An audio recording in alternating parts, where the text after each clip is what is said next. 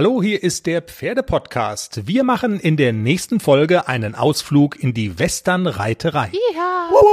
Wir sprechen mit Western-Trainerin Melina Rapp aus Hessen. Bist du bereit und gut drauf? Ja, ich bin eigentlich immer gut drauf. Das ist ganz schlecht bei uns. Bei uns geht der Podcast eigentlich immer los mit ähm, irgendeiner Aufnahme, kackt ab.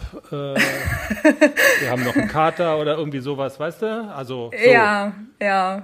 Ah ja, ein Leid muss man ja haben, ne? Wir klären mit Melina unter anderem die Frage, ob Haflinger als Westernpferde gut geeignet sind. Also da, die sind da schon super dabei, ne? Also das darf man nicht vergessen. Und man nennt sie auch nicht umsonst Alpenquarter. Und Skandal, es gibt in Deutschland kaum noch Western-Turniere mit echten Kühen. Warum eigentlich? Es ist halt relativ schwierig in Deutschland, weil unsere Hausrinder entweder zu zahm sind und die Bauern die auch nicht immer ganz so gerne hergeben, um von den Pferden geschubst zu werden. Von daher, da hat man echt viel Kampf dabei, ähm, wirklich gute Pferderinde oder Rinderpferde zu bekommen, die sich auch gut arbeiten lassen, weil entweder stehen sie dann da und bewegen sich gar nicht. Deutsche Rinder zu verwöhnt. Alle in der, Genau. alle, alle in der Gewerkschaft. Das gibt's ja gar nicht. Wahnsinn. Der Pferdepodcast am Montag. Überall, wo es Podcasts gibt.